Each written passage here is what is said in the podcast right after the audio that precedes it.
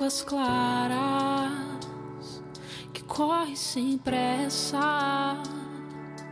Oi para todo mundo, está começando mais um Bet Midrash, um comentário da lição da Escola Sabatina, produzido pela comunidade judaico-adventista de Manaus.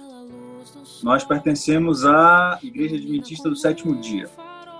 Você que escuta a gente é muito bem-vindo, nós estamos muito felizes que você esteja ouvindo o nosso podcast.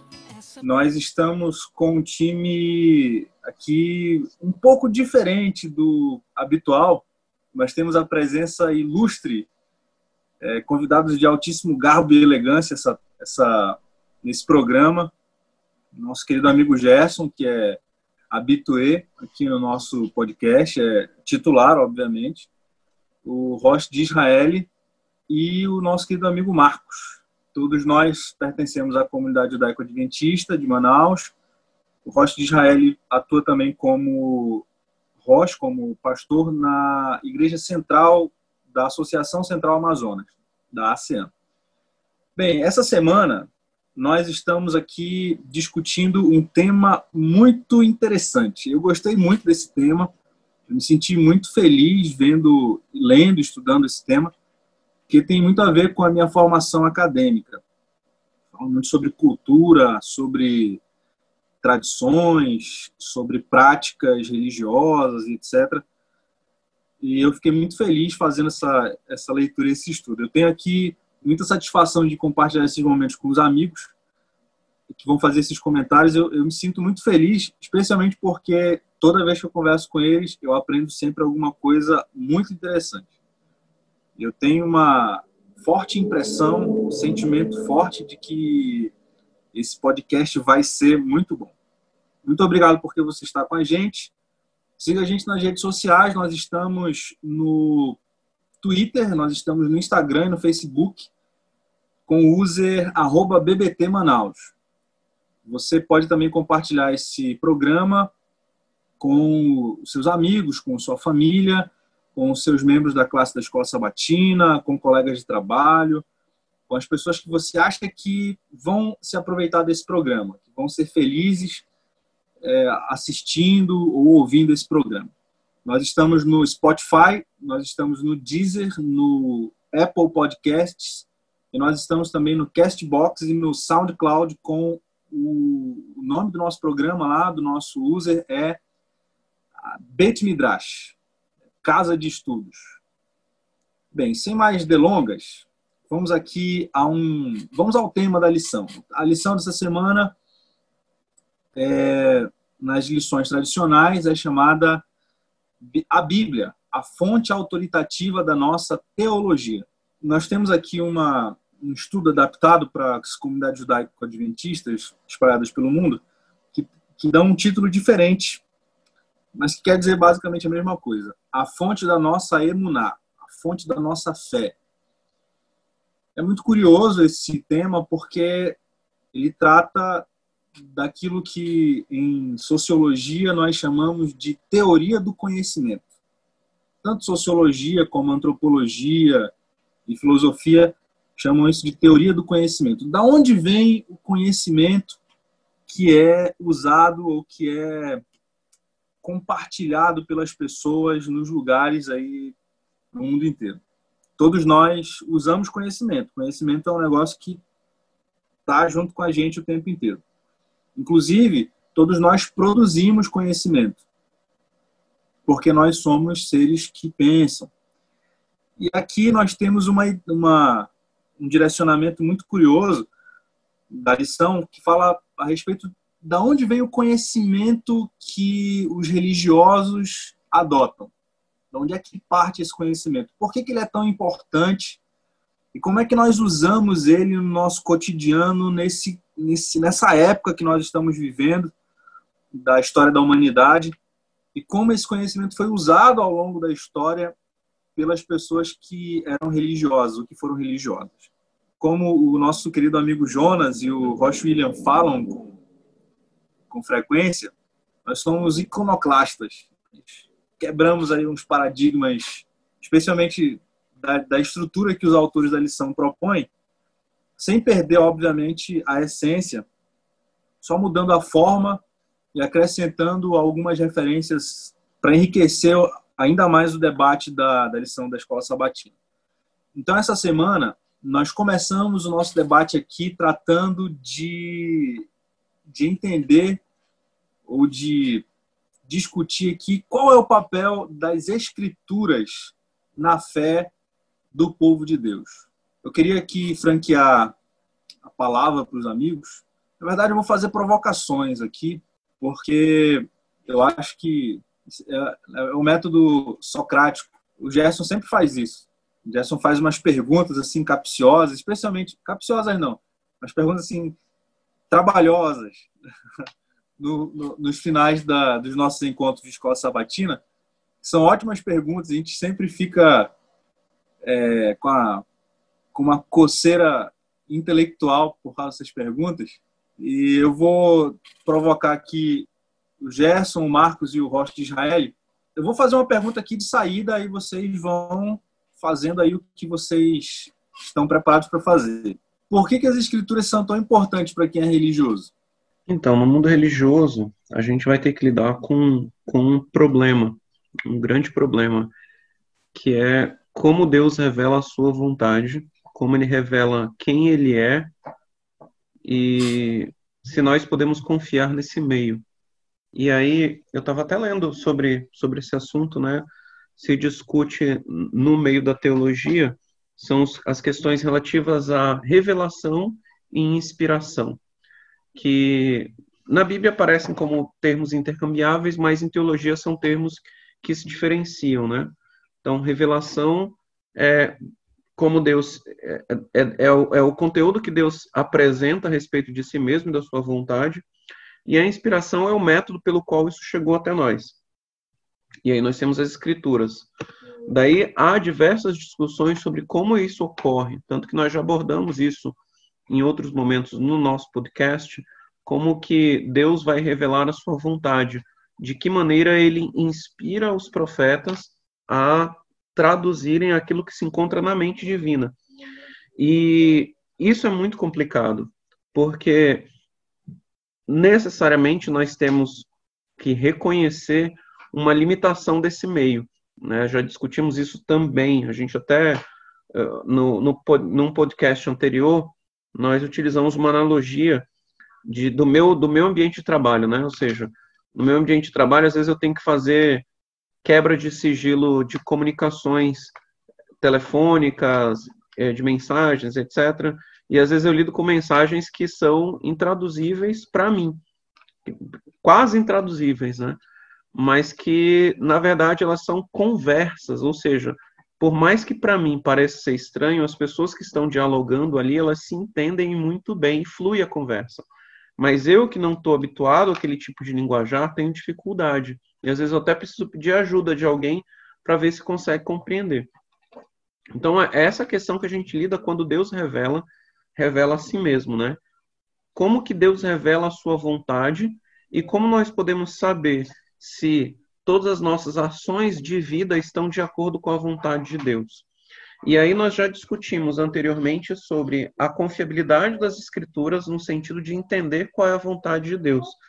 E nessa semana nós estamos contrastando essa vontade de Deus declarada nas escrituras, que nós já consideramos como sendo a palavra inspirada de Deus acima de qualquer outra revelação, são as escrituras, mas é, é, qual é a posição que as escrituras vão, vão ter em relação a talvez até outros meios pelos quais Deus possa revelar alguma coisa de sua vontade. Porque a gente já discutiu anteriormente também que além da revelação especial, que é, são as escrituras sagradas, nós temos a revelação geral, que ela é difusa, dispersa. E como que ocorre essa revelação especial? Ela vai ocorrer pela, pela mente humana, pela consciência, pela natureza. Então, várias, várias, é, é, é, vários aspectos do viver humano são influenciados pelo, por, por essa revelação que é genérica, que é geral e difusa. Então, a cultura humana, seja, como nós construímos a nossa maneira de viver, tudo aquilo que nós fazemos e somos, é, é, de certa maneira, uma resposta ao ambiente. Mas esse ambiente, ele foi condicionado tanto pelas, pela nossa condição de seres humanos pecaminosos, caídos, etc., como, como posto na escritura sagrada, mas também é influenciado pelo ambiente que foi criado por Deus, ou seja, foi Deus que disse o que é um ser humano, quais são as capacidades dos seres humanos, o que, que ele pode fazer, né? E qual é o ambiente que ele vive, como ele e, e as limitações do que ele pode, de como ele pode interagir com esse ambiente. É também da feitura de Deus, é, foi Deus que criou o homem, então foi Deus que determinou como que a razão vai funcionar na mente humana. Então, essas questões que nós discutimos ao longo dessa semana, que são a tradição, a experiência, a cultura e a razão, todas elas elas são formas pelas quais nós também podemos encontrar coisas boas, muitas delas que têm a ver com a vontade de Deus, né? São também tra podem trazer em algum sentido uma revelação divina. Não vou não vou julgar nenhuma delas a respeito disso, mas como que essas outras formas de manifestação do pensamento humano, do viver humano, como que o nosso dia a dia está relacionado com as escrituras. Quando nós contrastamos todas essas coisas com as escrituras, qual é a posição que as escrituras encontram na nossa vida e como elas devem pautar todas as nossas ações. Da mesma é interessante porque cada pessoa ela é influenciada de alguma maneira. Como diz o Batkin, né? Ninguém tem tem pensamento original. Cada pensamento é fruto de vários pensamentos que atravessam você e você concebe uma ideia e acaba achando que é original, mas não é. Essa tua ideia tem uma parte da ideia de um, parte da ideia do outro, parte da ideia do outro, que acabou formando a tua ideia. Então, na, no, na, na revelação, no conhecimento de Deus é a mesma coisa. Cada pessoa, ela a, a tradição, a experiência, a cultura, a razão, todas essas coisas elas vão influenciar de alguma maneira a fonte que eu vou escolher como fonte principal da minha revelação de Deus. Então, nesse aspecto, é, é, essa lição ela não é não é uma coisa muito simples, porque a gente está lidando com, com fatores muito subjetivos aqui. E nessa época que a gente vive, que tudo é subjetivo, a, a gente só chega à conclusão que a gente vai chegar aqui no final porque a gente escolheu uma dessas fontes como a principal para a nossa revelação, para todas as outras serem é, é, aferidas por ela ou serem padronizadas por ela, que é a palavra de Deus. Mas a gente não escolhe a palavra de Deus simplesmente porque a gente decidiu escolher, não, eu quero ser porque eu acredito em Deus tudo. Não, é, é a razão está envolvida nessa escolha, a cultura, a experiência, tudo isso está envolvido e principalmente ali o estudo, o conhecimento científico, a história, muita história para a gente entender a, que a fonte que a gente decidiu acreditar como sendo a principal fonte de, de, de inspiração, ela realmente o é, né? A nossa principal fonte de inspiração, a base o aferidor de todas as outras, né? A palavra de Deus. É interessante isso que o Roche falou, né? Porque dentro do dentro do da religião, né? Uma área que eu me envolvi bastante foi a questão da música, foi a área da música. E dentro da música a gente tem grandes embates, né? Dentro da religião. E é interessante porque ninguém tem uma referência celeste de música. Né? Ninguém sabe é, o que é a música do céu, né? A própria escritora americana Ellen White, ela faz um comentário sobre isso, é, salvo engano, é o que a Bíblia diz sobre a música, que é uma compilação dos escritos dela, e que ela fala que nós não temos é, o que a música do céu, comparada ao que nós fazemos de melhor aqui na Terra, né, é, não tem nada a ver. Ou seja, e ela, ela ainda diz que a nossa música aqui é como se fosse um barulho, né, esse ruído, né, é o termo que ela usa. E é interessante isso, porque o que, que acontece? Assim como dentro da, do estudo das escrituras, que é o que norteia o nosso pensamento religioso, é, nós fazemos escolha daquilo que nós vamos seguir. É igual a música, né? Então, por exemplo, é muito interessante quando eu estou com um violão lá tocando um, um hino, né? Ou, ou uma música religiosa, e alguém fala bem assim, rapaz, parece com a música X, uma música popular. Né? Na verdade, a minha forma de tocar, a, a, a minha, as minhas escolhas harmônicas, as minhas escolhas, escolhas musicais, elas são guiadas de, de, conforme aquilo que eu já vivi, com que eu, aquilo que eu ouvi. Então eu faço escolhas dentro daquilo que eu já ouvi e construo algo é, não novo, mas algo é, é, meio um Picasso, né? Na verdade, a gente constrói uma coxa de retalhos e, e, e, e, se cobre com ela. Então, o meu estilo de tocar, ela é um conjunto de tudo aquilo que eu já ouvi e de tudo aquilo que eu escolhi para pôr em prática. Então, a mesma coisa acontece dentro é, do pensamento religioso, né? Nós escolhemos aquilo que nós julgamos é, ser mais interessante ou não. E aí onde é que está a grande, para mim, né, a grande, a grande jogada aqui, a, a, ou o segredo aqui, é ter sabedoria em saber o que escolher daquilo que nós temos à disposição. Porque tanto para a esquerda, a esquerda como para a direita, entendam isso não como um comentário político, mas é só uma, uma figuração. É, tanto para o outro, nós temos várias, várias, vários argumentos vários pensamentos construídos. Então, o que, que a gente vai adotar? Né? Então, nós temos que ter o bom senso de saber o que escolher para adotar, para compor o nosso pensamento religioso. Gostei dessa provocação do Marcos aqui, porque a gente está está fazendo aqui uma um jogo, né? Que é eu chamo isso de artesanato intelectual. O Marcos falou muito muito bem do que é coxa de retalhos. Bacana esse comentário, porque a gente nunca nunca é original. Nós fizemos esse comentário aqui, eu não sei se chegou aí ao ar, é que tem na, na teoria da literatura a gente diz que a escrita ela quando nós escrevemos, né, quando nós traduzimos o, pensamento em palavras, é, o pensamento nunca é traduzido completamente em palavras. Tanto que os escritores, quando estão desenvolvendo uma, uma obra, é, isso é muito comum também entre os, os acadêmicos, o pessoal que está fazendo TCC, artigo científico, dissertação de mestrado, tese de doutorado, essas coisas, é, nunca estão satisfeitos com, com, com texto. Então, a gente diz assim, nós nunca terminamos um texto, a gente abandona o texto porque toda vez que nós voltamos para ele, nós queremos fazer alterações. E por que, que eu estou citando isso? É que o, o, que eu acho interessantíssimo é que é, eu passei há pouco tempo por essa é, por essa disciplina na, na, na, na pós-graduação e aí o, o, o texto que eu estou usando como base diz assim quando nós escrevemos o texto nunca vai traduzir o, o pensamento completamente. É como se o, o, o, texto fosse uma imitação do original.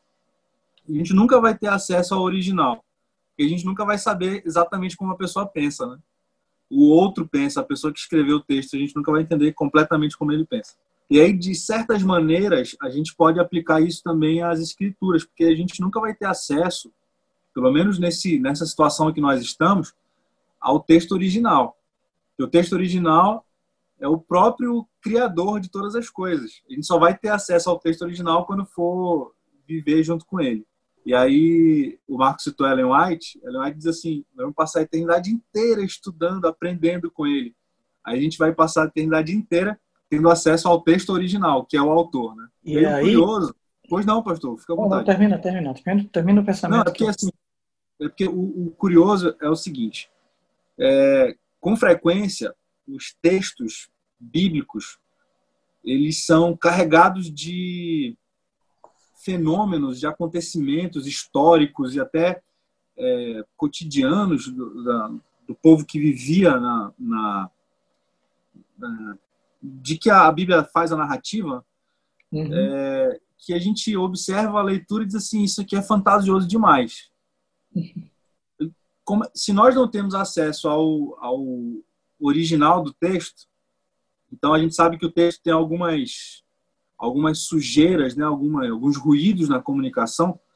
Como é que nós podemos acreditar, ou por que, que nós deveríamos acreditar em coisas que o texto apresenta para nós que são aparentemente irracionais ou ilógicas. Era exatamente o que eu ia comentar. Era... Bom, foi, não foi combinado, mas deu certinho, deu certinho tudo. Por quê? Porque algumas pessoas, é, é, eles, eles acreditam que a gente crê na Bíblia porque a gente decidiu acreditar em fantasia. Mas não é bem assim. É, na verdade, é muito mais confiável, é muito mais científico eu confiar na Bíblia do que confiar em Platão. Ninguém questiona Platão. Todas as pessoas pegam as, a, a, a filosofia grega e as pessoas confiam piamente ali, ninguém questiona Platão, Aristóteles, ninguém questiona Sócrates, ninguém questiona. Mas quando a gente vai comparar, por exemplo, a gente tem mais de. Deixa eu, deixa eu conferir aqui para não falar bobagem. Nós temos aqui da, da Bíblia, dos manuscritos bíblicos aqui, a gente tem mais de 10 mil cópias encontradas de manuscritos bíblicos do Novo Testamento aqui, ó. Fragmentos mais de, é, é do, dos manuscritos, mais de 10 mil. Nós temos aqui só do Novo Testamento mais de 5.400 frag, é, é, é, fragmentos ali do Novo Testamento, inclusive alguns livros inteiros completinhos. O livro de Isaías completo foi achado nos manuscritos do Mar Morto. E quando a gente vai comparar, e tem mais, a gente tem escritos aqui de antes de Cristo, a gente tem escritos aqui do primeiro século, do segundo século, terceiro século, tem em latim, tem em grego, tem em vários outros idiomas ali, é, siríaco, copta, vários outros idiomas muito próximos ao acontecimento então, são documentos muito mais confiáveis do que qualquer documento sobre qualquer filósofo grego, que o mais próximo deles tem cerca de mil anos de distância. Então, a Bíblia é muito mais confiável. Se a gente for pela razão, é muito mais confiável a, a palavra de Deus, a Bíblia, os livros da Bíblia. Esquece a questão mística de palavra de Deus. É muito mais confiável e científico eu acreditar no livro chamado Bíblia do que eu acreditar em qualquer filósofo grego. A Bíblia é mais sobrenatural ou mais pé no chão, Gerson? Então, Gandhi, é, a, a, gente tem um problema é, milenar com um certo fetichismo com a ideia de razão. Há milhares de anos atrás, Aristóteles veio trazer essa ideia de que o que nos diferencia dos animais é a racionalidade. O homem é um, o homem é um ser racional e por isso nós não somos em nada parecidos com os outros os outros animados, né? Ou seja, todos os que se movimentam, todos os que têm alma, ânima. É... E, o, e, e a essência do homem é a racionalidade. E isso foi por muito tempo levado de uma maneira extrema até nós chegarmos ao ponto do, da Revolução Francesa, né, com o iluminismo e tal, nós vimos inclusive a Bíblia sendo apontada como causa da irracionalidade, por isso ela foi queimada em praça pública, etc. Só que é interessante como a gente teve uma quebra dessa ideia justamente logo no começo do que a gente chama nas escrituras de o tempo do fim. Né? O tempo do fim ele vai começar ali há discussões teológicas, né? Então, a, a, a, maioria dos teólogos adventistas apontam como o terremoto de Lisboa sendo marcando o tempo do fim. Outros vão marcar é, mais de acordo com a profecia de Daniel 1798, que foi ah, justamente em decorrência da, da Revolução Francesa e a separação entre Estado e, e Igreja Católica, o, quando o Papa foi preso por, por, pelo general de Napoleão. Mas bem, logo depois disso, a gente tem um surgimento de um cara que tinha uns problemas aí com uh, uns problemas mal, mal resolvidos com os pais, um judeu chamado Freud, que apontou que apesar de que a gente pensava que o ser humano era tão racional, movido pela razão, pela consciência, por tudo aquilo que nós é, é, é, cogitávamos e aplicávamos na nossa vida, né? Então, é, contrariando até mesmo o que foi dito anteriormente por Descartes, o, que ele, o Descartes dizia que eu penso, logo existo, né?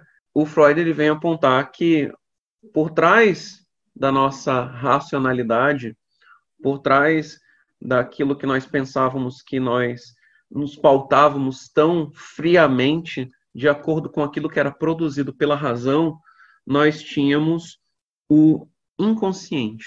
Nós tínhamos níveis de, de pensamentos que escapavam à nossa racionalidade é, é, controlada e nos influenciavam de uma maneira que nós não tínhamos o menor controle sobre aquilo. Né? Então, é, nós éramos influenciados por questões que nós nem sabíamos que nós éramos influenciados.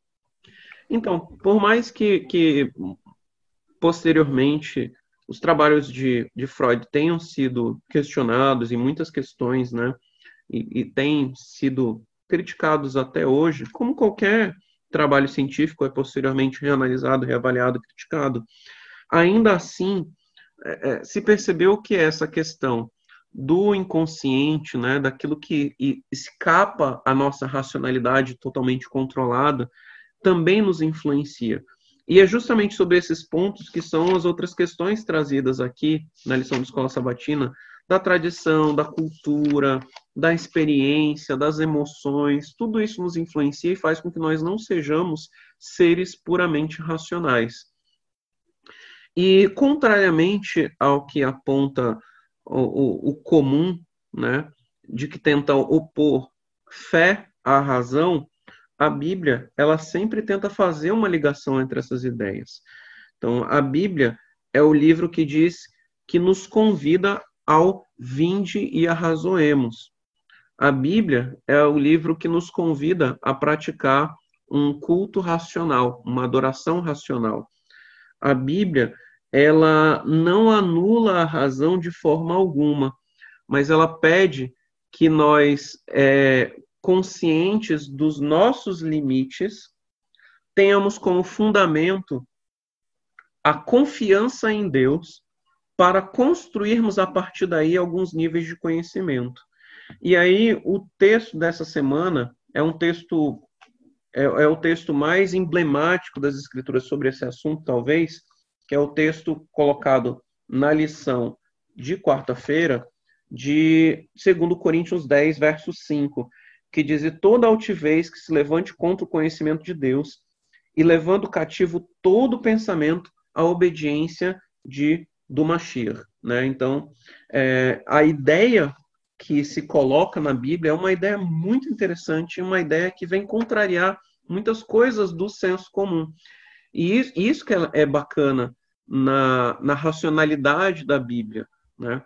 A Bíblia ela diz que muito conhecimento, muita inteligência levam à obediência e não o contrário. No mundo que a gente vive, a gente tem a tendência a pensar que muito conhecimento, muita sabedoria vai fazer com que nós venhamos a questionar as normas, que nós nos tornemos rebeldes, que nós nos tornemos revolucionários, que nós queremos mudar o status quo, que nós queremos mudar as coisas e romper com aquilo que foi estabelecido. Então, necessariamente, aquele que tem muito conhecimento é um desobediente, é alguém que vai é, é, contrariar a ordem posta. Contudo, a racionalidade como ela é posta na Bíblia, ela deve ser uma racionalidade submissa aos padrões da fé. E assim ela vai ser uma racionalidade utilizada para a obediência. Sempre na Bíblia, o ápice da inteligência não é, é, é a autodeterminação, mas manter-se na obediência, manter-se como alguém que obedece a Deus. Então, a conclusão que a gente viu até nos textos que foram apontados pelo autor da lição dessa semana é que o princípio da sabedoria é temor do Senhor. O que é temor do Senhor? Temor do Senhor são, são duas questões importantes, né? A primeira, a consciência do seu reino, da regência das suas leis, a minha submissão a essas leis, e o segundo aspecto é a questão do seu juízo, né? Então, Deus vai trazer a juízo todas as obras. Então, eu tenho consciência de que Ele está acima de mim e vai me julgar. Por isso, eu me porto de acordo com essas normas. E todo o princípio de sabedoria na Bíblia vai seguir esse padrão. Não o padrão comum do mundo, mas o padrão da racionalidade que leva à obediência. Legal essa, essa, essas ideias que você compartilhou aqui. Você estava falando, eu estava lembrando que é, a Bíblia apresenta para nós, as Escrituras apresentam para nós o sentido da nossa existência. Para que, por que, que nós existimos? É, o, é como estou fazendo aqui uma espécie de retorno ao comentário que eu fiz no, logo no começo. É, a teoria do conhecimento. Da onde é que vem o nosso conhecimento? O, de onde nós viemos, por que nós estamos aqui, para onde nós iremos. E como é que nós devemos viver enquanto nós estamos aqui é, é muito interessante porque é, há pouquíssimo tempo, acho que acho que foi hoje à tarde, eu estava lendo um texto é, de um filósofo chamado Sartre, Jean-Paul Sartre, que ele fala que o sentido da existência é não existe sentido da existência, é nós que temos que encontrar sentido, sentido na nossa própria existência. E aí a Bíblia já já definiu isso para gente as maiores as maiores inquietações que nós temos nessas, nessa época que nós estamos é encontrar sentido e significado para a vida. Inclusive, o Viktor Frankl também a respeito disso. Viktor Frankl, que é um psiquiatra judeu, sobrevivente dos campos de concentração, escreveu um livro sensacional, muito bom. Ele é o pai da chamada logoterapia. O, o livro se chama Em Busca de Sentido. Ele diz que todos nós temos que encontrar um sentido para a nossa existência. E a Bíblia apresenta, as Escrituras apresentam para nós um sentido superior para a existência. E aí, curiosamente, a gente vai observando que é, quanto mais religiosas são as pessoas, óbvio que isso não é uma, não vai se aplicar para todas as pessoas, mas a gente percebe que quanto mais religiosas são as pessoas, mais felizes elas são. É interessante isso. Porque a religião, as religiões dão sentido para a existência das pessoas, né? elas ficam felizes, satisfeitas, etc. Eu li sobre uma pesquisa em algum lugar recente que fala sobre isso aí, mostra que a, a taxa de. O grau de felicidade entre casais religiosos é maior. Eu, eu não lembro onde é que eu vi isso aí, mas eu vi alguma coisa esses dias sobre isso. É, e contrariamente ao que se pode pensar, como a gente estava tratando anteriormente, a religiosidade ela não exclui a racionalidade, a pesquisa, o estudo. Por sinal, tudo que a gente tem tratado nesses podcasts ao longo da lição, toda toda toda a história que nós vimos, por exemplo, na última lição, que foi a história de Daniel, é uma história que nos inspira a pensarmos que a Bíblia ela requer daquele que a lê é, racionalidade. A pessoa que lê a Bíblia, ela precisa parar para pesquisá-la, para assim encontrar o aprimoramento de, de, disso que nós tratamos anteriormente, que é a obediência.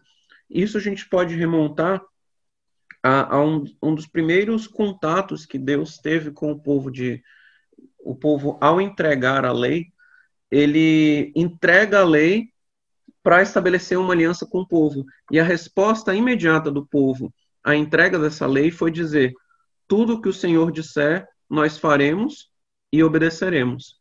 E é, todos os comentários dos, dos sábios a respeito desse trecho dizem que o povo estava se comprometendo que, antes de compreenderem o significado das Escrituras, nós procuraríamos seguir as suas palavras.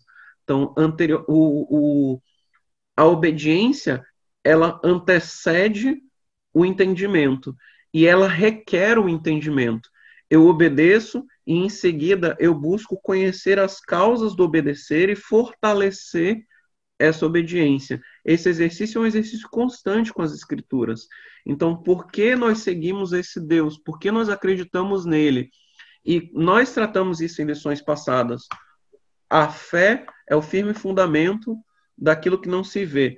E aí, quando nós tratamos sobre esse, sobre esse assunto, o, é, o escritor de Hebreus vai dizer que aquele que se achega a Deus precisa crer que ele existe. Então, um dos pressupostos para nós lidarmos com essa com essa revelação, né, com o conhecimento das coisas sagradas, já começa com Deus existe, Deus é bom, Deus se revela, Deus quer se relacionar comigo.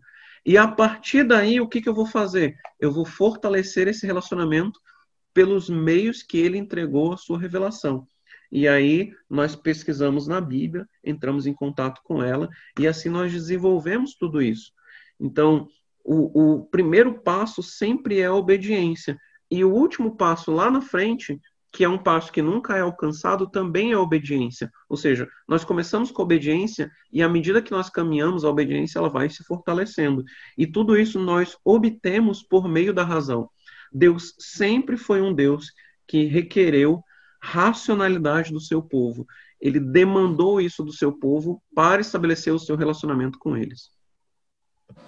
É, é interessante isso que o Gerson falou, inclusive, né, que, que foi aquilo que a gente tratou um pouco na introdução aí do programa, né, sobre a questão do que escolher, né, do ponto de equilíbrio da, da, da, da como é que se diz, do de, de ter o bom senso, né, do que do que e analisar as coisas, né?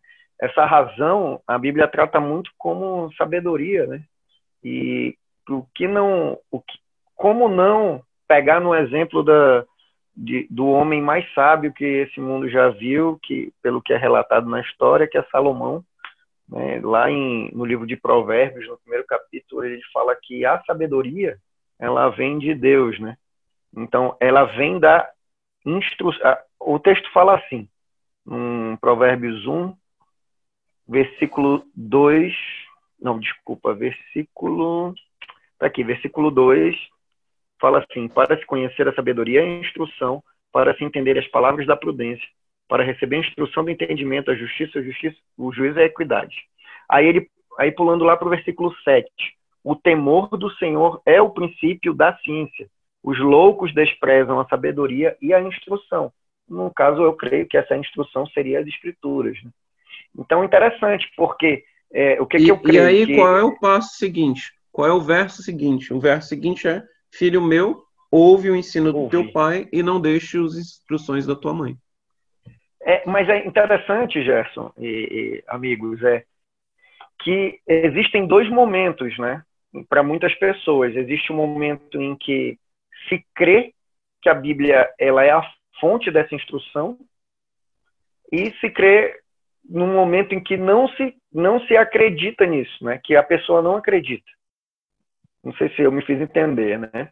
Então, existem dois momentos para aquele que é um incrédulo, por exemplo. Né? Como que ele vai chegar a crer que a Bíblia é a fonte dessa instrução? Através da razão e do direcionamento do Espírito, né? creio eu. Né? E ver que, mesmo que a gente discutiu já lá atrás, nas outras semanas, que mesmo com as suas é, imprecisões é, de código ou de comunicação que a Bíblia tem, ela ainda se harmoniza né, com tantos autores diferentes, em épocas diferentes, culturas muitas vezes é, modificadas pelo tempo, ela tem uma estrutura, uma coluna vertebral que alinha todos, os livros. Né? Interessante isso, porque a gente tratar um momento em que não se crê na Bíblia como instrução divina e depois que se crê. Né?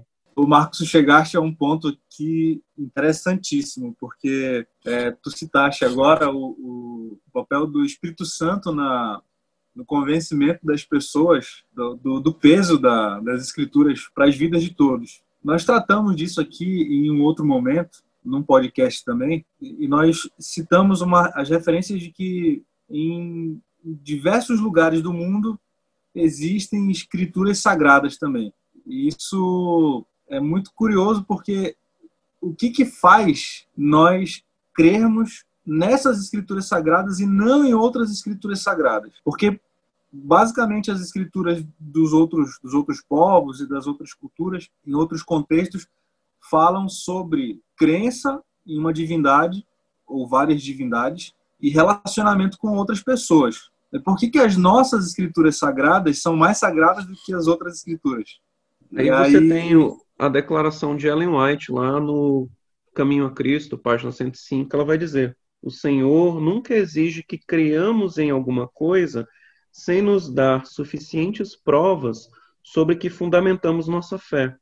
Sua existência, seu caráter, a veracidade de sua palavra baseiam-se em testemunhos que falam a nossa razão, e esses testemunhos são abundantes.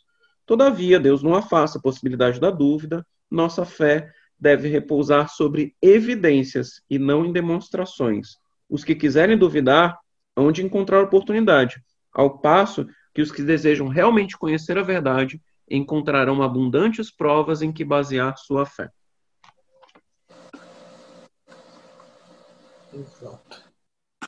É, é como se é, foi deu no centro, deu bem no meio. É como se Nossa. nós estivéssemos é como se nós estivéssemos aqui é, encontrando as, alguns motivos para acreditar.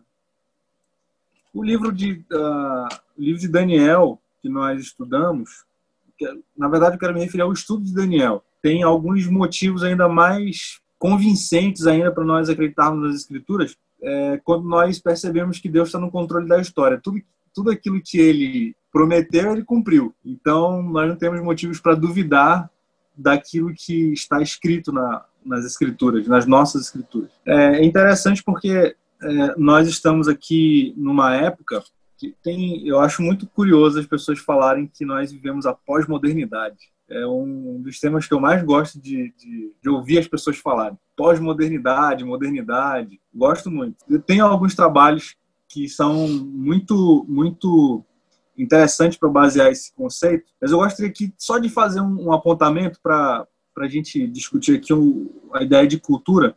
É, os meninos estavam falando aqui a respeito da, das revoluções que aconteceram na, na Europa, especialmente, que mudaram a maneira de pensamento do mundo inteiro, é, especialmente do mundo ocidental, que é aqui para onde nós estamos, e nessa época que nós estamos vivendo, a, a chamada pós-modernidade é um momento em que nada é fixo tudo é tudo é mutável. O, tem um, um sociólogo polonês chamado Zygmunt Bauman que ele chama de mundo líquido, de modernidade líquida. Tudo é tudo é, é, fluido, todas as coisas vão embora, se modificam. É um negócio completamente. Tudo é água, tudo, tudo se modifica. Você não se banha duas vezes no mesmo rio. Heráclito, não, desculpa, Parmênides. Heráclito ou Parmênides, eu, tá, eu vou ficar devendo essa referência exata. É um dos dois. A gente nunca se banha no mesmo rio duas vezes.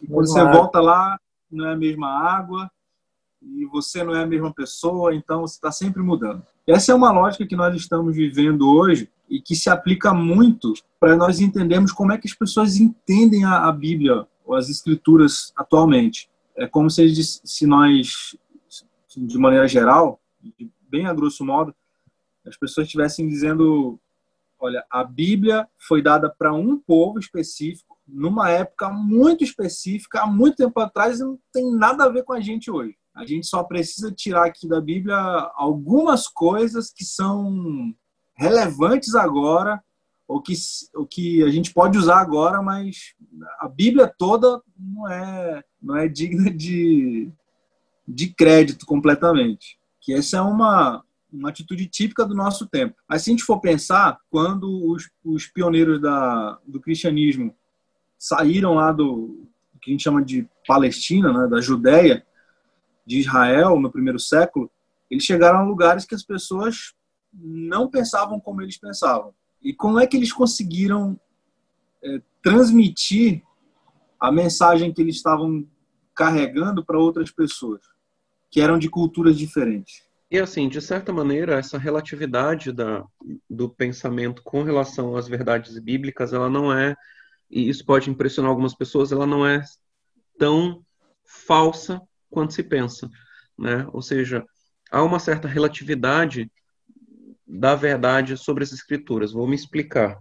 Nós lemos na, na lição 2 um texto de Ellen White dizendo: As escrituras foram dadas aos homens, não em uma cadeia contínua de ininterruptas declarações, mas parte por parte, através de sucessivas gerações, à medida que Deus, em sua providência, via apropriada ocasião para impressionar o homem nos vários tempos em diversos lugares. Mensagens escolhidas, página 19. O que, que ela está dizendo aqui?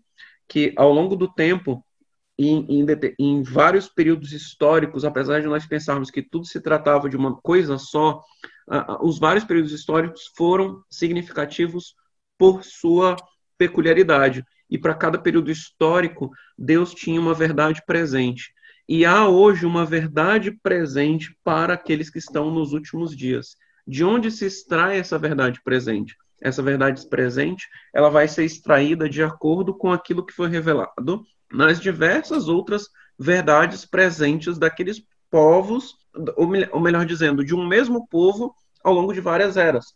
Mas essa verdade presente, é esse o ponto que vai se afastar dessa relativização da verdade, a, a, verdade presente, ela de fato, ela vai refletir uma grande verdade, que essa sim é uma verdade uma, que tem uma solidez maior, que ela pode se chamar de mais absoluta do que essas verdades todas aí reveladas ao longo de diversas eras, que é a maneira como Deus se, re, é, é, é, se revela ao seu povo, que também é se comunica com o seu povo, né? Que também é em si uma, uma verdade relativa. Afinal de contas, nós não estamos vendo quem Deus é em essência, mas somente aquilo que ele consegue se revelar para criaturas finitas e caídas, num planetazinho miserável que é o nosso essa verdade, que também é uma verdade relativa, ela está ligada a uma verdade maior, que é quem Deus é em essência, quais são as suas leis em absoluto?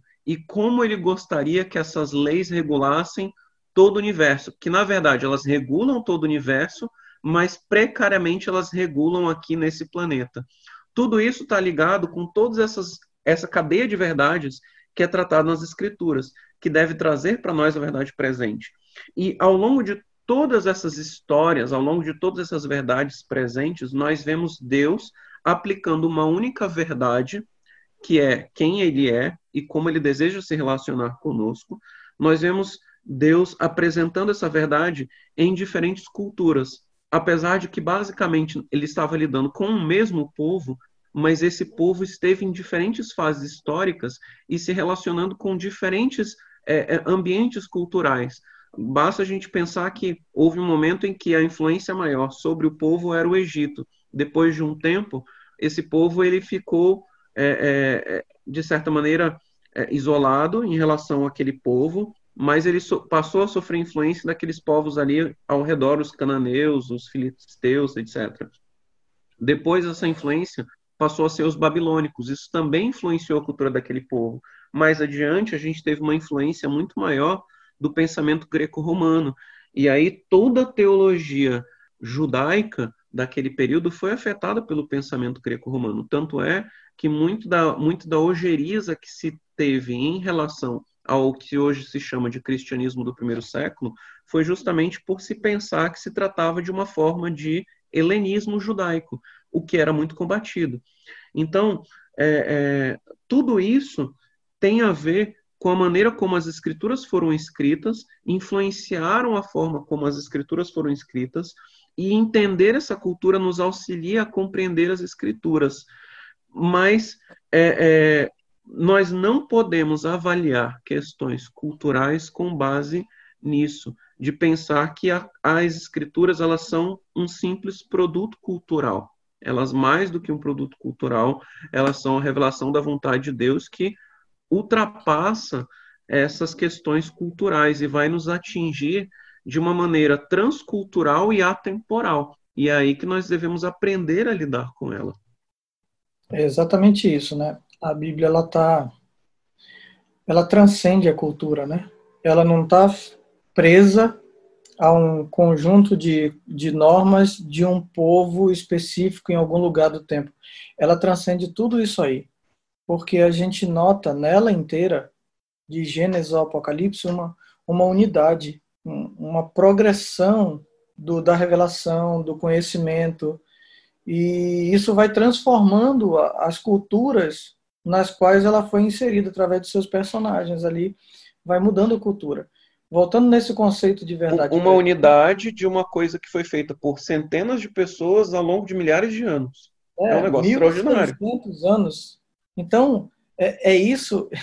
Isso aí deve ser meio louco para alguns assim, porque cada pessoa ela pensa só em termos da sua realidade. Dificilmente a pessoa pensa na, na realidade do outro, antiga, ou como vai ser daqui a algum tempo. Todo mundo quer adaptar todo o conhecimento ao, ao nosso contexto imediato aqui. Mas a Bíblia não é assim. A Bíblia ela pega todos os contextos de todas as eras e adapta a um contexto só que vai ser vivido por todas as pessoas em algum momento futuro na história. Então ela ela ela é o fator que ela é o o equalizador de toda cultura. Ela detecta o que não é bom naquela cultura e, a, e, e Deus ele procura ao longo da história consertar aquelas aquelas imprecisões, aquelas imperfeições que nos causam mal, que causam mal para a humanidade. Por exemplo, deixa eu dar um, um exemplo moderno aqui. Eu nasci na década de 70, 75. E eu cresci na década de 80. E na década de 80, talvez influenciado ali pela década de 60, 70, pela liberação ali das drogas do corpo e tal, essas coisas, aquela filosofia ali, paz e amor, tudo, do surgimento dos hippies e tal. Então, os, os livros de, de educação, muitos autores começaram a surgir nessa época, dizendo para as pessoas que o problema da educação é porque todo mundo era muito reprimido, e agora os pais deveriam deixar os filhos crescer sem repressão para que a, o potencial dele máximo fosse alcançado. Não podia dizer não, agora você tem que trocar. Não, não diga não, troque, pega essa aqui, me dá esse aí e tal. Então foi, foi criado uma geração nesse conceito de que tem que ser criado a vontade para poder libertar todo o conhecimento, o potencial é intelectual. É proibido proibir. Proibido proibir, exatamente. Mas aí no final da década de 90 ali, início dos anos 2000, a gente percebeu que esse negócio não estava dando muito certo não. E agora os mesmos autores que antes escreviam para todo mundo ser deixar todo mundo livre, agora começaram a escrever sobre limites. Não, tem que impor limites. Você tem que dar liberdade, mas tem que ter parâmetro, tem que dar liberdade para escolher entre dois, não para escolher à vontade do jeito que quiser. Então começaram a limites, limites, limites, eduque seu filho e tudo. Tem até um professor da faculdade que dizia assim: eduque seu filho antes que um traficante faça isso por você.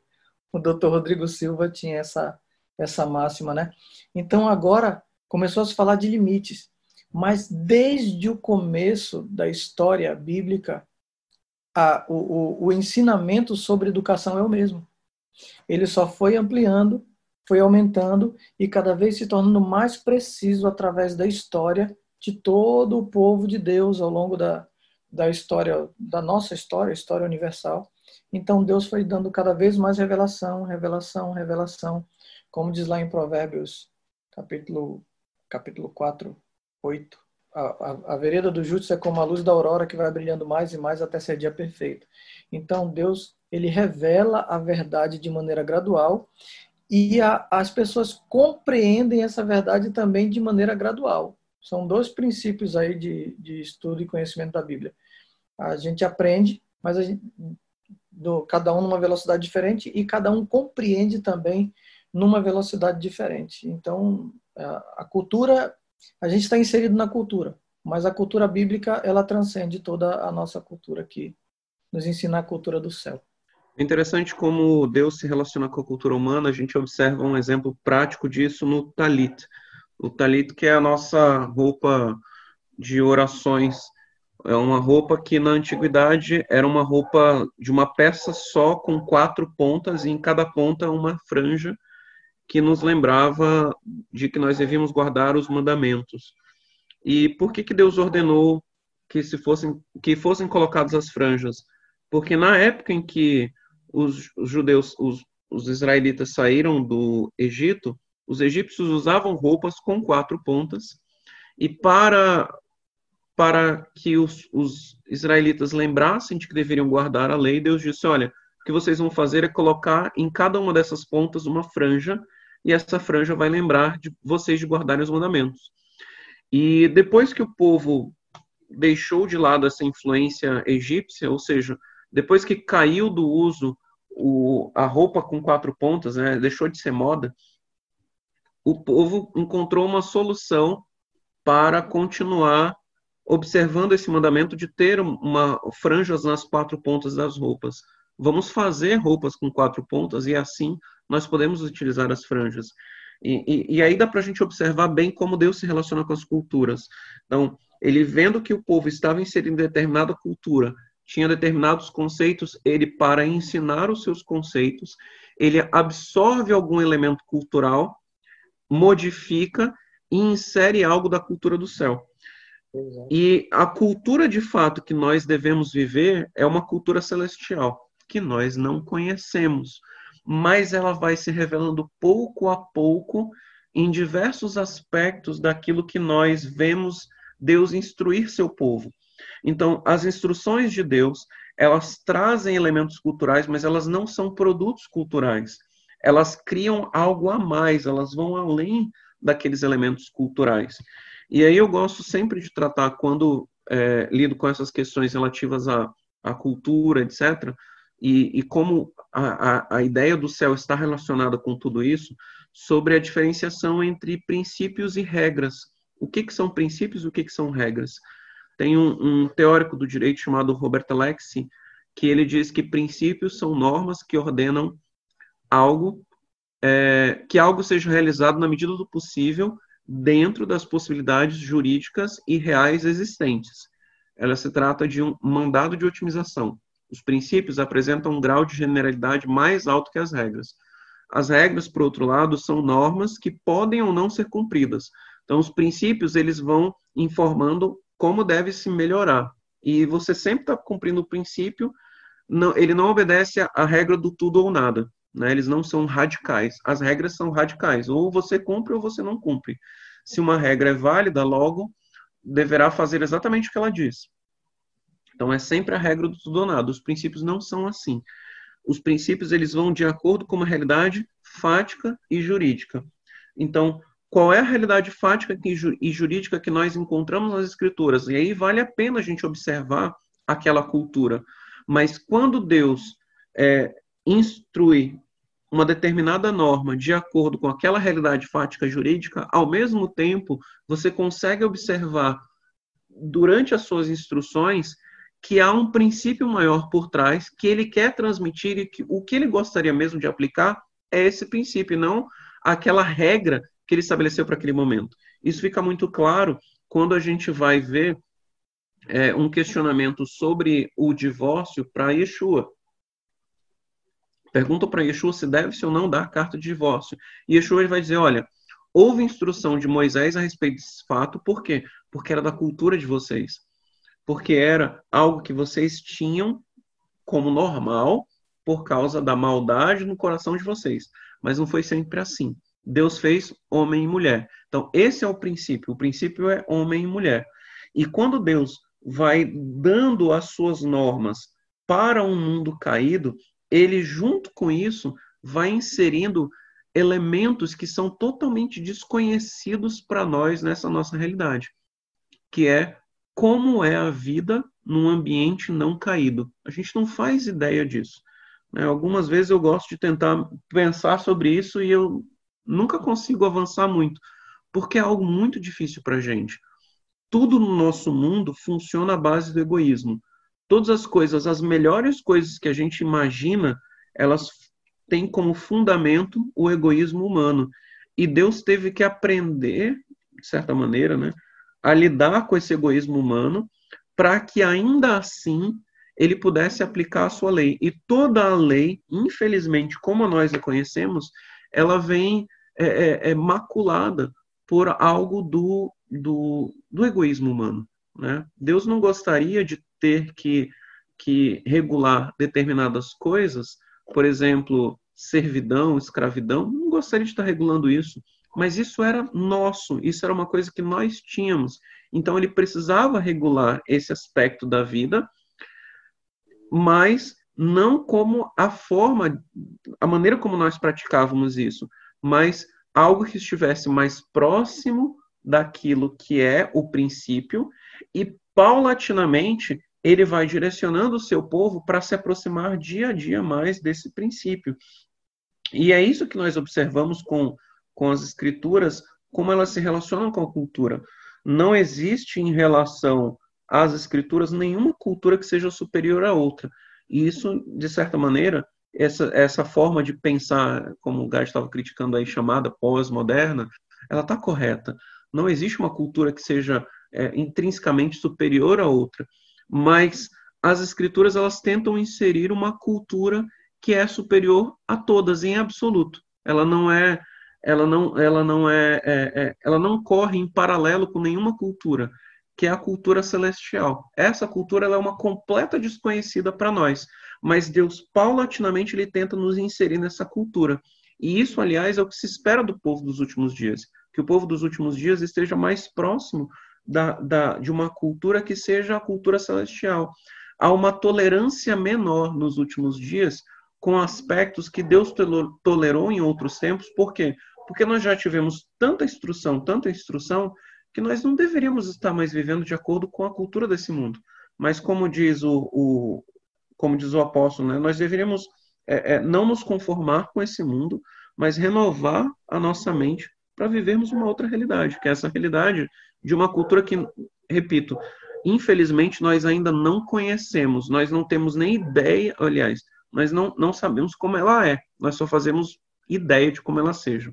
Uma colocação aí, é, justamente sobre isso que o Gerson falou, né, que é interessante, é, a, a cultura, a lição traz, né, o estudo da semana, ele traz que a cultura muitas vezes ela, influen, ela influencia nossa forma de entender né, a, a teologia, mas em, até que ponto é, que as escrituras influenciam a cultura, né? Tem um livro interessante aí, inclusive indicação e emprestado pelo nosso amigo Gade, que é o livro Sagrado na História do Judaísmo, editora, editora História Viva, que é um compilado de vários escritores né, sobre a, o judaísmo.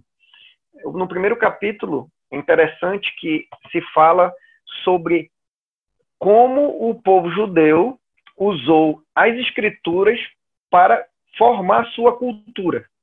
Então, na verdade, o povo estava fora do seu território e aí tem, ele até cita aqui o Karl Marx que fala que é, que a, a Torá seria o território móvel dos judeus, né? Ou seja, para onde os judeus vão, ela vai e ela e ela faz com que o povo siga uma cultura aonde quer que eles estejam, separados ou e fora do, do seu território, né?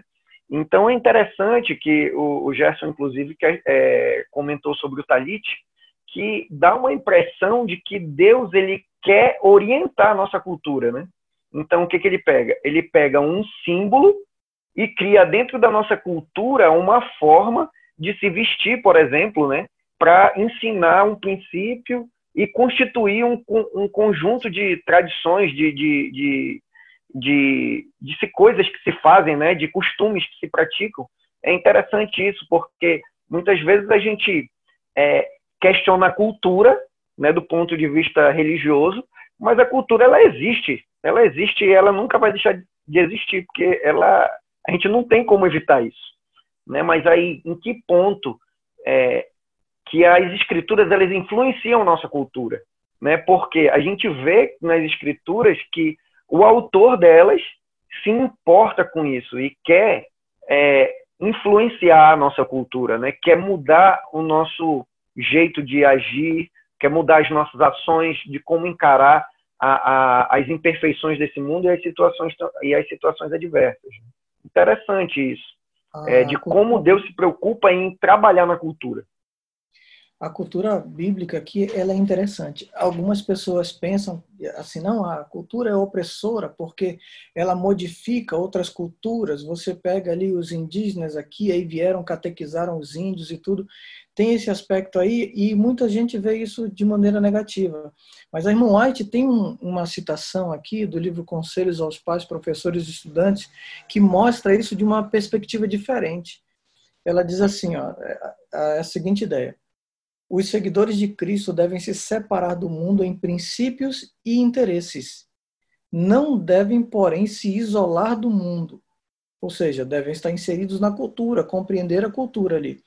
O Salvador se misturava constantemente com os homens, não para os animar em qualquer coisa que não estivesse em harmonia com a vontade de Deus, mas para os elevar e enobrecer. Ou seja, a cultura bíblica ela enobrece, ela, ela exalta o que cada cultura tem de melhor. Ela enobrece a cultura. Ela não incentiva o que é ruim. Ela, ela incentiva o que é bom de cada cultura e deixa a cultura melhor, enobrece a cultura. Agora, essa observação do Marcos é interessante sobre a Torá ser como um, um... Como é que tu puseste aí, Marcos? A Torá era o que? Móvel? É o território móvel, né? Segundo Karl Marx, aí que fez uma crítica sobre sobre o judaísmo. pois é, e, e, tá, e, e tá correta essa visão, porque você para para pensar o que que é, o que que é. Vamos fazer uma reminiscência, né? Quando que nós tivemos a cultura celestial implantada aqui na Terra? Num único momento histórico, que durou muito pouco tempo, o Éden, né? A gente não sabe nem quanto tempo durou, mas o Éden. O Éden era a cultura celeste como funcionava aqui nesse mundo. Era a cultura que existia em todo o universo existia aqui nesse planeta também. Ele foi extinto e nós não tínhamos mais acesso àquela realidade. Nós só víamos de, ao longe. O que, que era o Éden? O Éden era o espaço em que nós tínhamos contato com a árvore da vida e quando nós vemos a descrição do Éden nos, no, no, no, capítulo 2 de Gênesis, e no capítulo 3 também, nós vemos claramente que o Éden era um santuário. O que, que Deus faz depois com quando ele estabelece um povo, né? Ele estabelece sua aliança com o povo. Ele traz de volta aquele Éden, ele traz de volta aquela árvore da vida, ele traz de volta aquele santuário. Ele recria um santuário que no primeiro momento era móvel, onde o povo ia aquele santuário ia junto com aquele povo. Depois ele estabelece o povo num território e o santuário fica com ele. Mas quando o povo se dispersa por todo o mundo, quando o povo não pode mais ter acesso àquele santuário, surge um surge um santuário é, é, é, em qualquer lugar em que um, um grupo de judeus esteja, que são as sinagogas. E o centro da sinagoga, ou seja, ao redor do que uma sinagoga se constrói? Ela se constrói ao redor de uma Torá. Então, você tem a Torá, ela é o centro da sinagoga e tudo gira em torno dela ali. Ela é o centro de tudo. É, as instruções que, que, que, partem dela, né, todo o rito do, da, da sinagoga é em torno das escrituras, ela, é, ela é, é, é o ápice de tudo, né? Como nós lidamos com as escrituras. Então, as instruções que saem de lá para as nossas vidas são o centro daquilo ali. Então, de certa maneira, quando nós dissemos que essa cultura criada em torno da Torá é uma cultura diferenciada do restante do mundo e mantém esse povo, é porque ela reflete algo que veio lá do Éden. O Éden estabeleceu tudo isso. Eu estava ouvindo o Marcos falando aqui, eu estava lembrando da, na verdade, o comentário do pastor sobre o comentário do Marcos. Estava lembrando da promessa que, que foi feita a Abraão, dizendo: Abraão, sai da tua terra. Abraão saiu da terra. Foi para já nas peregrinações ele disse assim: Abraão, em ti serão benditas todas as nações da terra. Aí tem é uma porção de comentários assim que são bastante é, pró pró-semitas é, que dizem que só, só, um comentário assim bem ampassando mesmo é que os, os judeus têm uma porção de prêmios prêmio Nobel em diversas áreas tem uma porção de, de descobertas científicas, etc., e são proeminentes em produção, em desenvolvimento de produção cultural. E eles, ao longo da história, os judeus não estavam em um lugar, eles estavam espalhados pelo mundo. E o Freud, esse, esse livro que o, ah, não foi esse livro que o, que, o, que o Gerson comentou, é um outro livro. É o livro, inclusive ele está aqui. Aí tem O Homem Moisés e a Origem do Monoteísmo. Freud diz bem assim: o fato de os judeus sempre estudarem fez com que eles desenvolvessem uma capacidade de abstração é, aguçada, porque eles eram orientados desde criança a adorarem um Deus invisível. Como é que você pensa ou adora um, uma divindade que é invisível? Não tem um ídolo. Você adora alguém ou algo, um ser que é que não dá para pensar. Então você tem que usar a imaginação no nível altíssimo, né? E isso fez com que, ao longo da história, tanto judeus como muçulmanos fossem capazes de desenvolver é, raciocínios abstratos em níveis matemáticos, físicos, astrofísicos, musicais, é, poéticos, literários, etc, etc. É, e tudo isso se deve necessariamente à dedicação que eles fizeram, que eles se detinham ao estudo da palavra de Deus. É muito, muito curioso isso. Agora, sim, toda essa construção cultural em torno da Torá, infelizmente, pela maldade humana, ela teve o seu lado positivo e o lado negativo, né? Então, é, eu lembro, a gente até comentou sobre isso no outro dia, que o Espírito de Deus era abundante na humanidade antes do dilúvio. E por causa disso, os homens se tornaram muito cruéis. Aí Deus disse: Não, peraí, vamos mudar isso aqui. Ele tirou o Espírito o espírito passou a se manifestar especialmente em sujeitos determinados profetas, e a, a, a interação dele com a humanidade foi modificada, foi um pouco modificada, né? Ele ainda preservou por algum tempo a sua língua com toda a humanidade, mas isso também gerou impiedade, e aí ele decidiu restringir a sua língua, a língua que veio lá do Éden, e deixar também cada grupo falando sua própria língua, e aí nós tivemos essa construção de diversas culturas. Mas com a formação dessa cultura em torno da Torá, eu quero dizer que nós tivemos construção de coisas boas e coisas é, é, ruins, né? coisas que são pelo menos questionáveis. E aí nós temos a questão da tradição. Né? Oi? A cultura foi afetada pelo pecado, né? Foi, não, não só a cultura, mas é, é, tudo aquilo que nós dizemos a respeito da Torá também foi afetado por causa desses nossos pensamentos é, é, ímpios, e, e aí foram criadas as chamadas tradições humanas, que em alguns aspectos podem contrariar a Torá. E aí a minha pergunta vai para o pro, pro Rosh de Israel aí. Como, o que, que a gente observa hoje no Adventismo de boa cultura e de má cultura olha, perdão, de boa tradição e de má tradição e de tradição que, não sei, existe tradição neutra dentro do adventismo que a gente pode dizer, olha, isso aí não fede nem cheira, não tem problema nenhum. ah, eu estou o tempo todo enfrentando isso aqui, né? Ainda mais porque eu tenho duas, duas igrejas diferentes, né? Então são culturas bem diferentes.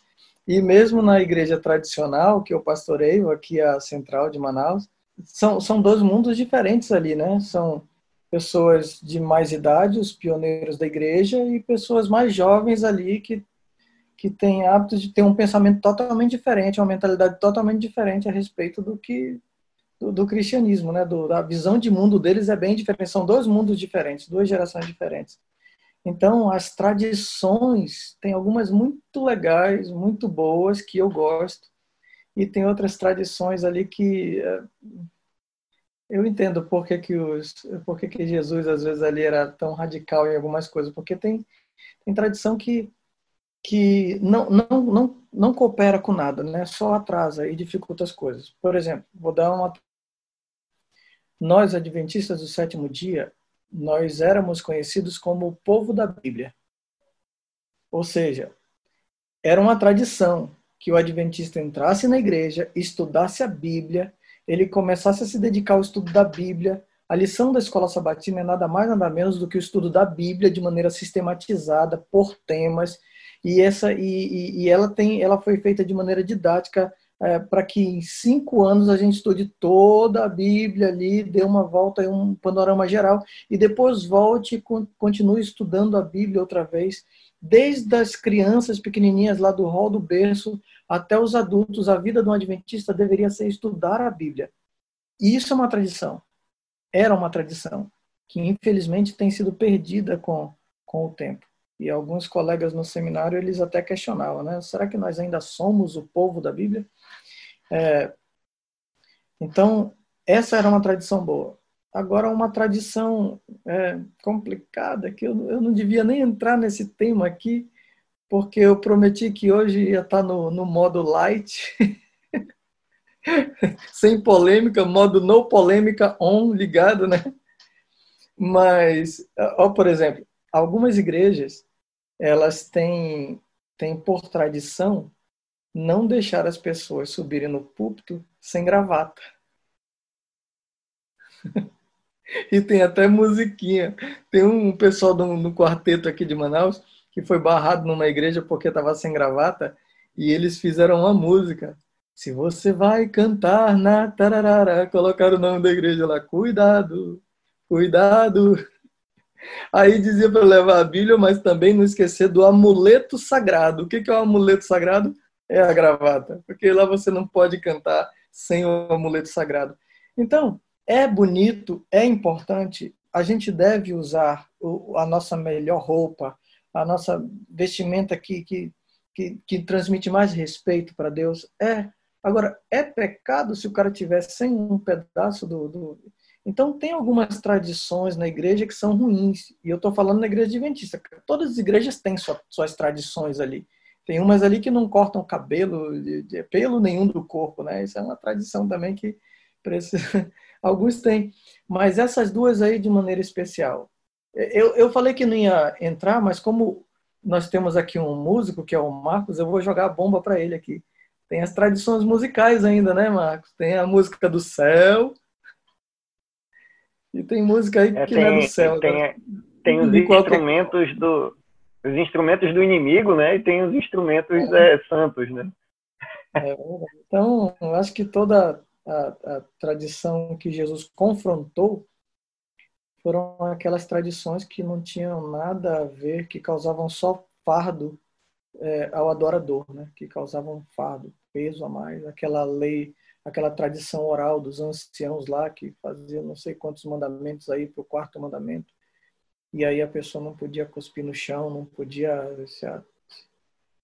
não podia caminhar tantos passos ali, é, isso é complicado. Só trazia fardo para uma coisa que devia ser o dia mais alegre da vida da pessoa, que era o sábado. Então, algumas tradições são ruins, e Jesus combateu essas. Mas ele respeitou outras tradições, ir à igreja, e, e, o apóstolo Paulo fala sobre isso também, não deixeis de vos congregar-vos com os santos, como é de costume. Então é um costume, uma tradição, mas é importante ali para a edificação. Inclusive, a, as escrituras sagradas, elas têm instruções específicas sobre como criar uma tradição, né? Então, é, a, a gente vê muito disso na, na literatura judaica, porque muitas questões procedimentais das escrituras elas não são muito explícitas. Então foram criadas é, é, instruções que são chamadas de Torá oral e essas instruções elas dizem respeito a procedimento, como que tal mandamento deve ser cumprido. E isso vai sendo passado e depois discutido e repensado e aí vão se criando tradições, né? E dentro do, da, do próprio chamado aí cristianismo do primeiro século, a gente tem instruções sobre como criar a tradição. Um, um texto é, é, um texto bastante claro sobre esse ponto é aquele texto em que Jesus diz que onde dois ou três estiverem reunidos, eu estarei junto com eles. Esse é um texto que se refere não a questões de congregação, né? não é que quando duas pessoas estiverem juntas, eles vão poder, Deus vai, Jesus vai se fazer presente, porque Jesus faz presente quando você está sozinho na sua casa. Então não é uma questão de precisa de um número mínimo para que ele seja presente, é, não tem a ver com isso, mas é uma questão de soluções jurídicas. E para isso a gente inclusive lida com a realidade do, do da, de como o adventismo institui as suas tradições, né? Então, nós temos a nossa forma de aplicar determinados regramentos das escrituras que não são explícitos para uma realidade como a que nós vivemos hoje no século 21. E como são decididas as formas pelas quais nós vamos cumprir é, esses princípios, como nós dissemos, são princípios, são eternos, eles precisam ser observados mesmo nessa nossa realidade imperfeita e finalística do século 21. Isso é decidido por meio de uma Assembleia da Conferência Geral dos Adventistas do Sétimo Dia. Lá se reúnem delegados enviados de todas as partes do mundo para dizerem: olha, essa é a maneira como nós vamos proceder a respeito de determinado tema, de determinada de determinado assunto, né?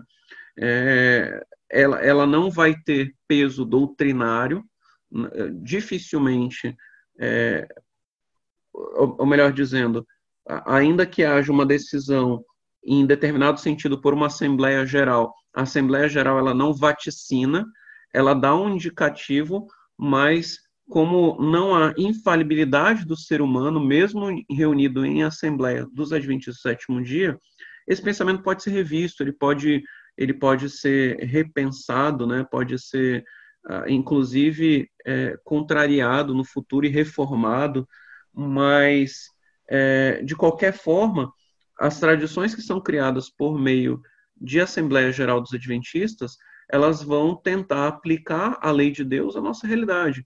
Então, foi por meio de de Assembleias Gerais de Adventistas do Sétimo Dia, por exemplo, que nós temos a instituição de nossa forma de, de, de, de recolhimento de dízimos e ofertas. Né? Então, porque hoje a gente pode recolher dízimos e ofertas no cartão de crédito e débito, por exemplo. É, uma realidade do mundo em que nós vivemos. Isso foi estabelecido por meio dessa, dessa, dessa determinação, que é uma tradição boa. E a maneira como essa tradição é construída, ela vai seguir a instrução do, do Espírito, do Espírito Santo. Né? Então, por exemplo, a forma como a, a nossa distribuição de dízimos e ofertas foi instruída para Ellen White. A, necessidade e a atualidade do mandamento dos dízimos e ofertas também foi objeto de, de instrução de Ellen White, que depois foi sendo pesquisado nas escrituras. E isso fomentou as discussões que vieram posteriormente para estabelecer aí o, o, os regramentos de como isso seria recolhido, para onde iria, quais são as porcentagens. Tudo isso são tradições que vão sendo observadas e construídas e não necessariamente são ruins, né? Pelo contrário, nesse caso, são tradições boas. E existem muitas tradições boas. O que Yeshua veio é, combater, que é o que foi dito na, na, na lição dessa semana, são justamente as tradições que vêm a contrariar os princípios bíblicos. O que, que era observado nos dias de Yeshua? Os fariseus, que eram a, o principal ramo religioso da época, seria equivalente aos adventistas no dia de hoje, os fariseus, eles criaram determinados regramentos que afastavam as pessoas. E toda religião que Yeshua queria implantar era uma religião de reaproximação com as pessoas, de reconciliação com as pessoas. Mas o, o valor de cada ser humano estava muito distante na maneira como os fariseus viam a, a maneira de aplicar os escritos. Tanto é que nós temos o que foi dito, né, que o segundo templo foi destruído justamente porque não foi observada a segunda tábua da lei.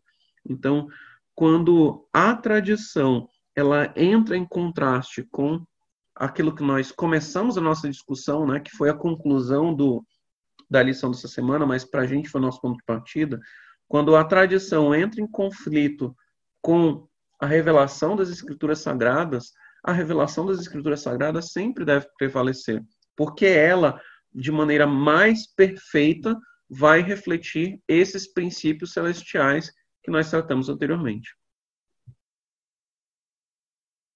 O é, Gerson, você fez um comentário aqui que eu estava imaginando é, que quando os adventistas é, fazem crítica aos, aos fariseus, Na verdade, não só adventistas, né? na verdade, todos os, os, os cristãos fazem usam a expressão farisaísmo como algo ruim, estão considerando tem uma construção muito equivocada da, da ideia de farisaísmo, né? É porque os fariseus discursivamente estavam corretos, mas eles não estavam praticando aquilo que aquilo que eles diziam, né? Então é, o, o grande problema dos fariseus é, não era não era não era a tradição que eles tinham, tanto que Jesus é bastante claro nesses textos que nós lemos, nós lemos muitas vezes de maneira descuidada, o texto de Marcos. Jesus Exatamente. não foi contra a tradição dos anciãos, ele foi não. contra a vossa tradição. Não era a tradição dos anciãos que tinha problema, era como eles viam a tradição dos anciãos. Então, não era o farisaísmo que era problema. O farisaísmo tinha muitas coisas positivas. O farisaísmo era o que utilizava a Torá e os profetas. Se você fosse um saduceu, você não iria ler os profetas, você ia ficar só com a Torá. O farisaísmo acreditava em ressurreição, os, os saduceus não acreditavam em ressurreição. Se você fosse um essênio, você ia levar a, a, a um extremo tão grande essa questão da separação do mundo que você ia viver isolado das pessoas e não ia se relacionar com ninguém. E toda vez que você chegasse perto de alguém que fosse do seu próprio povo, você depois ia precisar se purificar, porque você entrou em contato com uma pessoa que não é tão santa quanto você. Então, é, o simples fato de que Jesus frequentava uma sinagoga explicita que ele era um fariseu e uma pessoa que defendia a vida do farisaísmo. O farisaísmo ele tinha muitos aspectos positivos. O problema foi o tipo de farisaísmo que nós vemos na época de Yeshua. Era pernicioso, era muito ruim. Né? É, é a mesma coisa se nós fôssemos observar, por exemplo, é, o que foi o movimento da reforma e o que são as igrejas reformadas num, num momento posterior. Né? Ellen White vai criticar que as igrejas que começaram aquele movimento da reforma, depois elas se apostataram e se tornaram tão ruins quanto o catolicismo em determinados aspectos. E hoje isso é uma questão interessante, né? É, e tem um, um, um, sermão do pastor Adolfo Soares que é, é, é, é fantástico em relação a esse ponto. Hoje você observa o quê? Você observa que essas igrejas, as igrejas reformadas, que tinham tantos problemas no, no, no tempo de Ellen White, que se afastaram tanto do, da, da tradição, digamos assim, inserida por Lutero, é, hoje elas estão buscando novamente esses princípios que foram tratados lá por Lutero, de somente a escritura, né, o sola escritura, sola, sola é, tota escritura, sola dele glória. Então, tudo isso foi trazido naquela época, foi perdido ao longo do tempo e hoje é buscando, é, se busca recuperar. Em contraste com isso, muitas vezes, alguns, em alguns lugares, o adventismo ele está desviado dos princípios que nortearam os nossos, os nossos é, é, fundadores, os nossos pioneiros.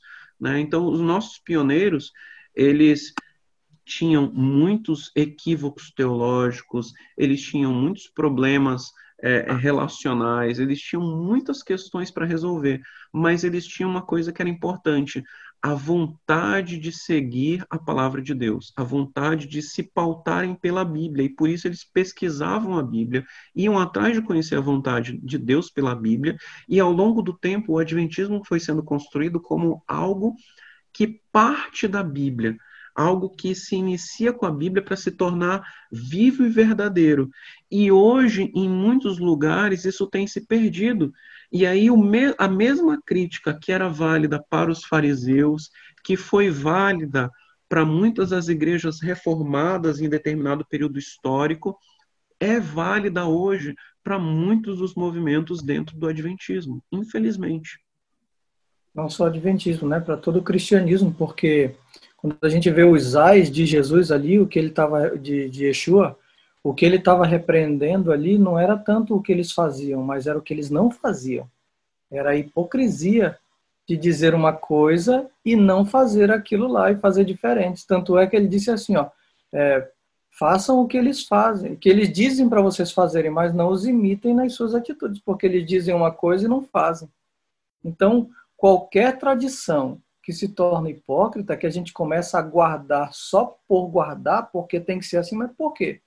Quando a gente começa a dar mais valor para a tradição do que para o princípio por trás dela, ou no caso dos pioneiros ali, quando erravam, era incrível você notar ali que quando eles erravam e, e mediante estudo da Bíblia e oração, era mostrado que eles estavam errados de acordo com a Bíblia, a, a pessoa na hora baixava a guarda, aceitava, mudava de atitude e vida que segue. Hoje em dia, parece que quando você estuda a Bíblia com alguém, se você mostrar que de alguma maneira ela está errada em algum pensamento, parece que é, um, é uma afronta ao intelecto da outra pessoa. Não existe mais é a questão. Que... Vamos estudar a Bíblia juntos. Parece sempre que é uma competição, meu conhecimento versus o teu. E não é assim. Esse, essa era uma coisa boa que os pioneiros tinham. Os pioneiros eles estudavam juntos, estavam dispostos a ensinar, mas estavam dispostos a aprender também. Interessante é que é, na, tem um, um, momento ali, né, que com Yeshua, que ele retrata, que ele fala sobre o bom samaritano, né, que os historiadores dizem que possivelmente aquela história aconteceu mesmo. Né? Então, uma tradição é, interpretada da maneira errada deixou de enxergar o princípio, né, que ela queria ensinar. Então, por exemplo, eles estavam indo possivelmente para Pessah, que é uma festa em que Deus quer pregar sobre a salvação, e aí eles deixaram de salvar alguém que estava na estrada, preocupados mais em, em participar da, da, da, cerimônia, né, da festa, do que vivenciar aquilo que ela estava pregando, né? Então, é e, e a peça é uma das festas mais gregárias, né? Ou seja, o sentido de peça é junte sua família. Se você tem mais do que o suficiente, junte uma outra família. E se algum estrangeiro quiser participar, traga ele também para participar de peça. É, e, o, e na fala do Gerson anteriormente, o que eu achei interessante, que ele falou sobre o espírito, né?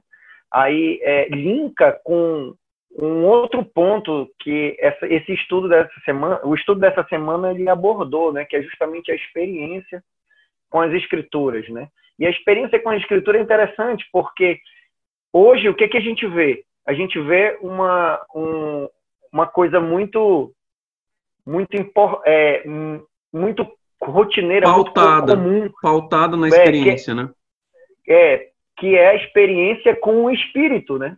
Então, o espírito hoje serviu como um, um é, é, como é que se diz, é um, uma justificativa de uma experiência com algo sobrenatural, né? Como é que a gente enxerga isso, né? Sendo que dentro da cultura judaica a gente sabe que a experiência é parte da adoração, porque eu não adoro somente com a minha razão, mas com todos os meus sentidos, com é, é, eu, eu sou um ser completo, então a minha adoração ela é tem que ser completa. Ela não tem que ser só pela razão, né? Então como é que a gente faz acha o ponto de equilíbrio aí nessa nesse nessa história toda? E, e, em alguns pontos, inclusive, a gente pode relembrar que Yeshua critica essa essa supervalorização da experiência. Quando as pessoas do tempo de Yeshua que tentavam duvidar a respeito do seu ministério, questionaram a ele: dê um sinal para a gente de que o senhor é o Messias mesmo que nós estamos esperando. E aquelas pessoas, como elas não estavam pautadas na, na, na, na veracidade da Torá, né? não buscavam seguir a vontade de Deus de fato, mas estavam tentando apenas, como disse o, o, o Rosh Israel, é, seguir a sua hipocrisia, é, Yeshua responde para elas: Olha, eu não vou dar nenhum sinal para vocês, o sinal que vocês. Vocês não merecem sinal nenhum. O único sinal que vocês merecem é o sinal do profeta Jonas. E qual foi o sinal do profeta Jonas? O sinal do profeta Jonas foi que os que não eram do povo se arrependeram.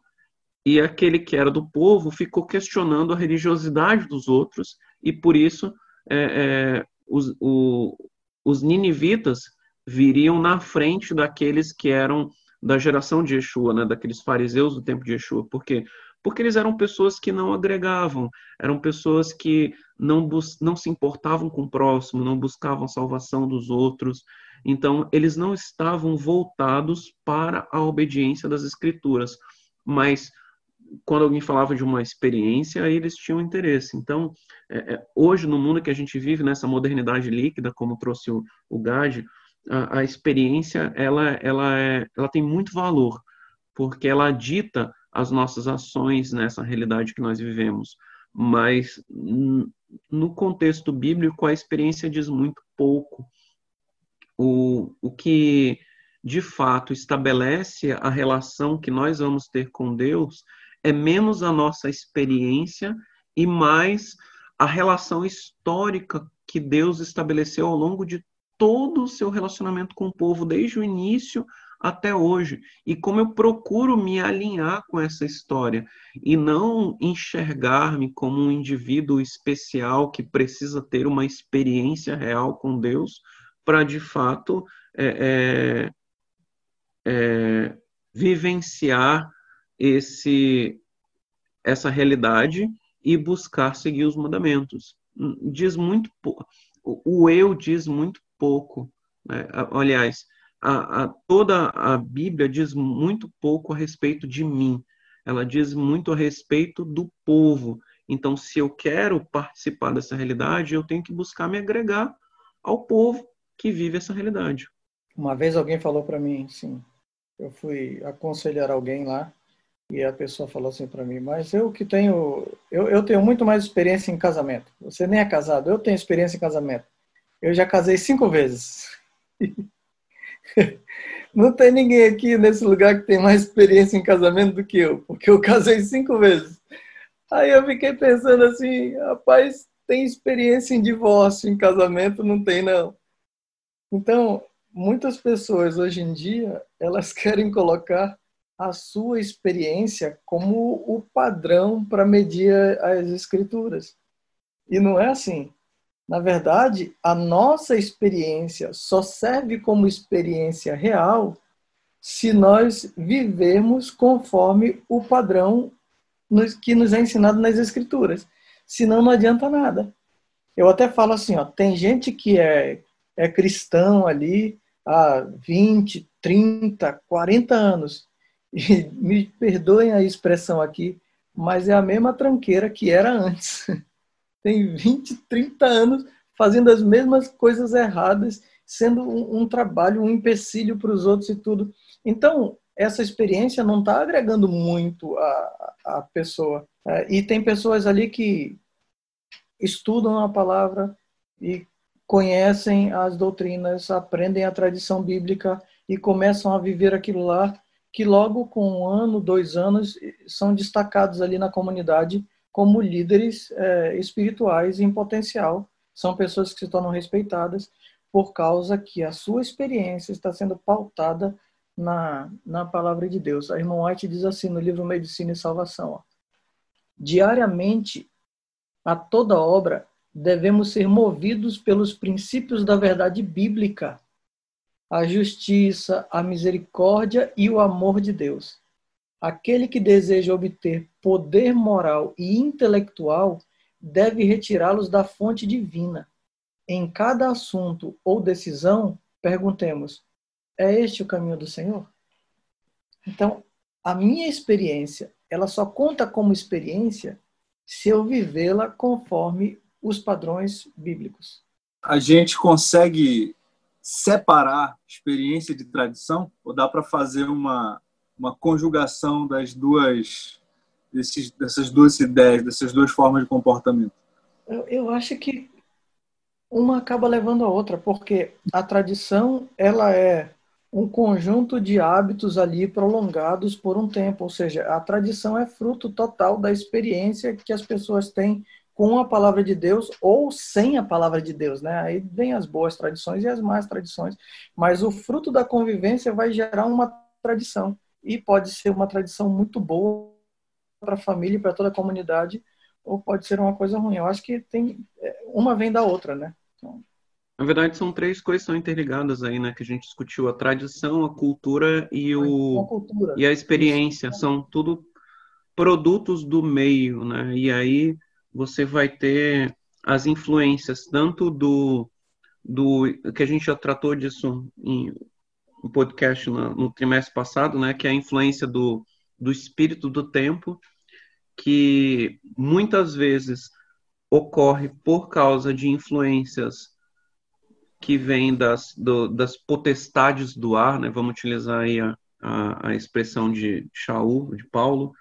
Então, o, a forma de pensar do tempo em que nós vivemos muitas vezes é construída para pôr em prática o plano do inimigo em destruir o, o, o plano de Deus, né?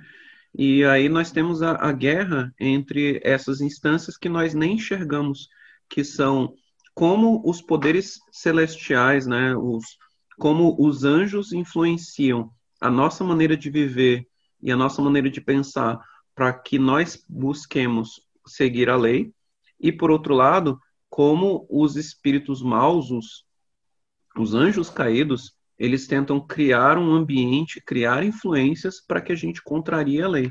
E aí, como a, como a gente falou antes, né? Aí vão ser criadas cultura, tradição e, a, e a, vai haver a busca de experiências que vão para um lado e para o outro. Né? Vai ter tradições que são boas, que são guiadas por esse Espírito de Deus, que são guiadas pela influência positiva da, da, do Espírito Santo na nossa vida e pelos anjos que nos protegem das más influências, mas muitas vezes nós não queremos afastar as más influências porque nós queremos continuar praticando uh, o mal que existe no mundo, que também é um texto que apareceu na lição de escola sabatina, né? Que o que, que há no mundo? No mundo há a concupiscência dos olhos, a concupiscência da carne, a soberba da vida, essas coisas, se nós quisermos buscar no mundo, nós vamos encontrar. E, e quando o, o inimigo e os seus correligionários trabalham nas influências que nós nem percebemos, são com base nessas três coisas. Mas, no sentido contrário, vem atuar o Espírito de Deus e todos os anjos que atuam em favor da humanidade. Então, são essas coisas que entram em conflito que vão criar, às vezes, uma tradição positiva, às vezes, uma tradição negativa, às vezes, uma cultura positiva, às vezes, uma cultura negativa. Então, uh, uh, mas, como, como dito desde o início, o que deve pautar as nossas conclusões, as nossas ações finais, deve ser a palavra de Deus. E é isso que eu acho fascinante nessa história toda, sabe por quê? porque isso mantém a gente em segurança. Enquanto que as pessoas mudam de geração em geração, de década em década, cada um está seguindo uma tendência diferente, uma moda, uma corrente de pensamento, nós estamos num, num caminho, num caminho, um caminho é, mais seguro, um caminho mais sólido, um caminho atemporal que nos distingue em todos os tempos distingue o povo de Deus da, das pessoas que não valorizam sua palavra. Inclusive, de tempos em tempos, de, aliás, todo o tempo estão surgindo novas vozes aí dizendo como deve ser o nosso comportamento, como deve ser a, a nossa vestimenta, como deve ser as nossas atitudes, e sempre depreciando a palavra de Deus e exaltando a filosofia e o conhecimento humano. A irmã White ela diz aqui no Patriarcas e Profetas que isso é senão um eco da voz do Éden, que disse assim: No dia em que dele comerdes, se vos abrirão os olhos e sereis semelhante ao Altíssimo. Ou seja, é, o inimigo continua atuando do mesmo jeito, do mesmo jeito para seduzir as pessoas a desobedecerem à voz do Criador. É por isso que a gente tem que voltar aqui para a Bíblia. Porque a grande questão é o seguinte: se nós temos todos esses meios essas influências que vão, vão ajudar a gente a formar um pensamento cristão aqui, vão nos ajudar nessa é, é, no nosso pensamento a respeito de Deus. A grande questão é qual para qual dessas fontes eu vou dar mais autoridade na minha vida. Eu vou valorizar mais a cultura que a Bíblia, eu vou valorizar mais a minha experiência, eu vou valorizar mais a tradição, ou eu vou valorizar mais a razão. Então, a questão, a grande questão é essa daí. A, aquilo que eu contemplar vai me transformar. Pela contemplação sois transformados. Se eu, na minha vaidade, ouço a voz do Éden dizendo: Não, se você comer disso aqui, você vai se tornar semelhante ao Altíssimo e tal, e vou para o lado da ciência, desconsiderando a palavra de Deus, eu vou, eu vou acabar errando, indo, dando, dando é, é, razão para muitas correntes de pensamento aí, vão me guiar pela razão, e por mais que faça muito sentido para alguns, o fim delas não, não termina bem, né? por mais que faça muito sentido para alguns, não leva a coisas boas. A mesma coisa com a experiência, com a cultura e com a tradição. A, a nossa única fonte segura de conhecimento a respeito da vontade de Deus é a sua palavra, é a Bíblia. Interessante, né? No estudo dessa semana, a gente perceber que é, Deus é, tem essa, essa preocupação de orientar o que nós fazemos. Né? né? Na, nas lições passadas, a gente viu é, que as escrituras devem fazer parte da prática, da nossa prática diária. Né? E Yeshua era muito prático, né? ele vivia as escrituras, ele não só falava sobre elas, mas ele vivia. A gente falou sobre o ID também aí no, nas lições passadas, que deve ser, na verdade, essa minha maneira de agir. E é muito interessante que dentro da cultura judaica a gente aprende que, por exemplo, o Shabat, é, o sábado né, bíblico, ele é um momento em que é, Deus está presente conosco, então ele ilumina a nossa vida. E essa luz a gente vai refletir nos outros dias da semana. Ou seja, a maneira como eu me comporto no Shabat deve ser a maneira como o, o exemplo que eu devo levar que eu de, devo levar para os outros dias da semana. Então, é, a tradição, os costumes, a experiência, ela deve ser é, fomentada, ela deve ser adubada por essa ideia de que nós temos que é, viver as escrituras e Deus tem uma preocupação com isso, né? E é muito interessante enxergar isso e a, a, é muito muito legal de da gente se deparar com essas verdades e começar a aprender mais sobre como nós devemos viver, né, e servir a, aquele que nos criou durante toda a nossa vida. Eu lembrei aqui do que, que eu ia dizer naquela hora lá, Gad. Deixa eu ler esse, esse trecho aqui do Grande Conflito, página 9, que diz assim, ó, e depois eu vou fazer aquela pergunta que eu, eu lembrei aqui agora, que, que era, como é que eu queria terminar com essa pergunta aqui. Ó. Em sua palavra, Deus conferiu aos homens o conhecimento necessário para a salvação. Tem mais isso. Ninguém é salvo pela razão, ninguém é salvo pela cultura, ninguém é salvo pela experiência nem pela tradição. A Bíblia é a única que, que, que, que conclama para si, que, que, que alega para si mesmo a fonte da salvação a palavra de Deus, então as escrituras sagradas. Elas devem ser aceitas como autoritativa e infalível revelação de sua vontade. Elas são a norma do caráter, o revelador das doutrinas, a pedra de toque da experiência religiosa. Elas são o bloco padrão. Quando eu estudei mecânica, eu aprendi o que era o bloco padrão. Existe em alguns lugares do mundo aí um pedaço de, de, de, de, material, não sei que material, não sei que metal é especificamente ou que material, mas que tem um metro. Aquele é o metro padrão, é o bloco padrão do metro. Ele é mantido na temperatura certa, no lugar certo, para ser invariável. E sempre que as pessoas têm dúvida a respeito de quanto é um metro, eles vão lá e medem ali. É o bloco padrão. E existem blocos padrões para várias, várias eh, áreas diferentes da mecânica ali. Então, a Bíblia é o bloco padrão para a salvação. É o aferidor de todas as, as outras linhas de pensamento, de todas as outras influências para a salvação. Aí a pergunta que eu quero deixar é o seguinte: por que então a gente vendo isso tudo aqui?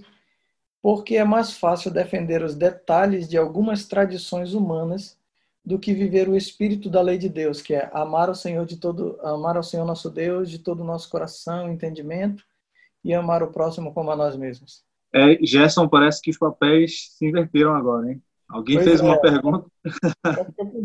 Alguém fez uma pergunta cabeçuda para nós agora, no final, que não foi o Gerson. essa semana eu estava assistindo um seriado que já, acho que o Marcos comentou sobre ele há algum tempo, chamado Schitzel. É um seriado, tem no Netflix, eu acho. Eu acho não. É, certamente. É, é Stissel. Stissel. Stissel. Stissel. Isso. É o sobrenome do, do, do personagem, né? Ele é um rabino ortodoxo, de uma família de judeus ortodoxos. Tem um momento que ele arranja um casamento para ele, ele pergunta para um, acho que para o pai dele, se não me engano, que é um rabino também ortodoxo, assim, eu não estou feliz. Quando você casou, você estava feliz? Você foi feliz no seu casamento? Aí ele diz assim: ser feliz não importa. Primeiro a gente cumpre a palavra de Deus e depois é que a gente é feliz.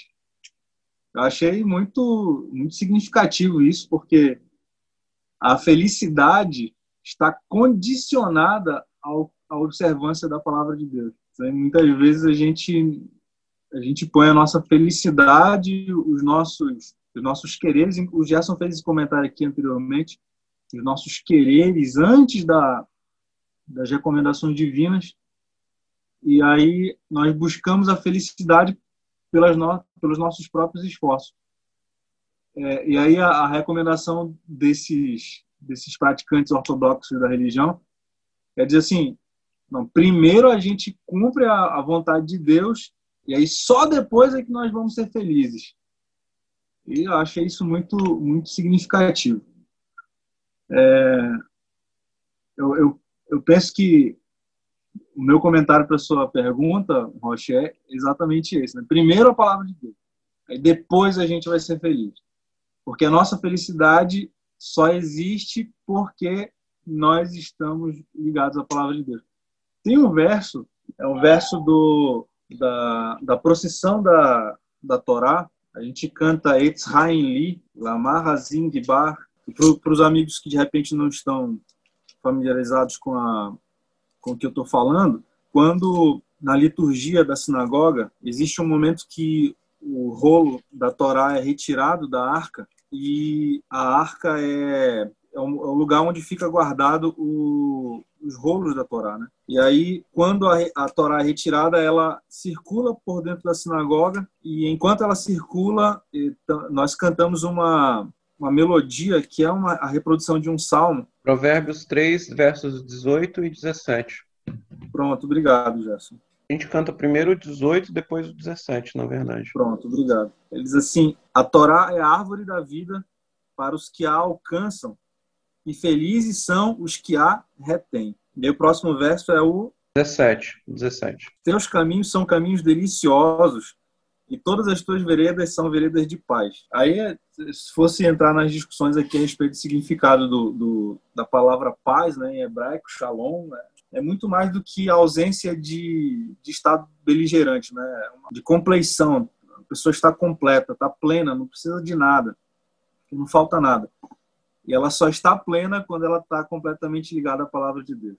Exatamente. E o Salmo 119 é um louvor a isso, né? Aquele que guarda, aquele que obedece, aquele que obedece, aquele que pratica.